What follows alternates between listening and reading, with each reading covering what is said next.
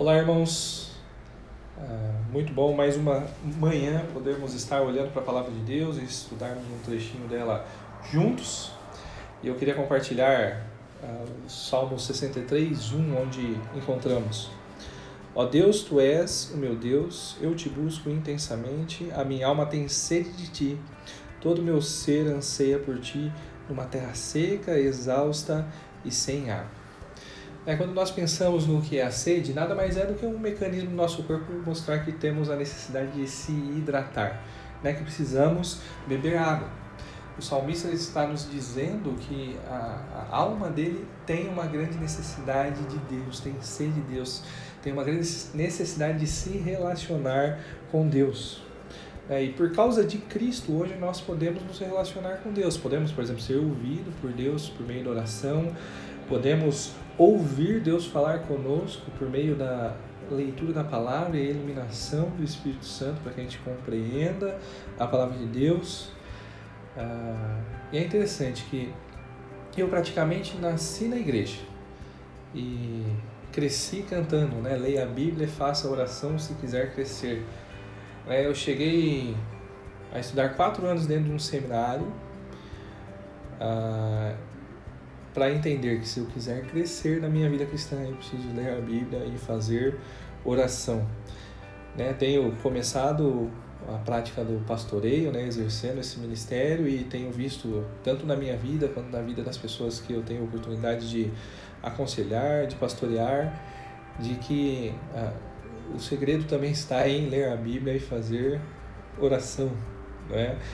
Ah, ouvi de grandes doutores, né, literalmente doutores na palavra de Deus, né, grandes estudiosos da Bíblia, mostrando que se caso você quiser ter uma vida realmente piedosa, você deve ler a Bíblia e fazer oração. É, a nossa alma realmente ela tem uma grande necessidade de se relacionar com Deus. Né? E quanto mais nós andamos com Deus, mais nós vamos percebendo, notando aquilo que precisamos melhorar ou precisamos mudar para cada vez mais estarmos de acordo com a vontade dele, cada vez mais andando nos seus caminhos.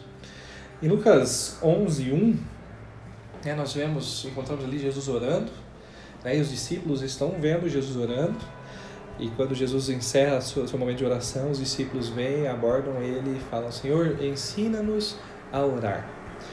Ah, andando com, os, com Jesus, então, né, os discípulos eles começaram a expressar a necessidade de fazer coisas conforme o seu mestre fazia. Né? Aquilo que almejamos como discípulos nada mais é do que características perfeitas do nosso Deus.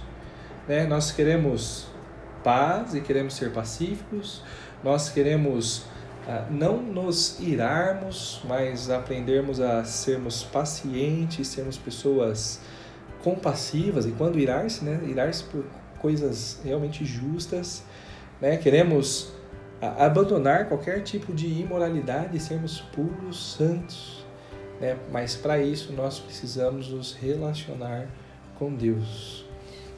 Precisamos ah, realmente beber dele, né? Precisamos realmente andar com Ele, precisamos cada vez mais ler a Bíblia, cada vez mais nos praticarmos, né? nos inclinarmos a ter uma prática uh, de oração.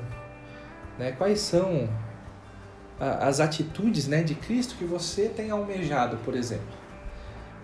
Né? Quais são as práticas né, que você tem notado que não estão de acordo com a vida que um discípulo deveria estar tendo uh, que você precisa abandonar.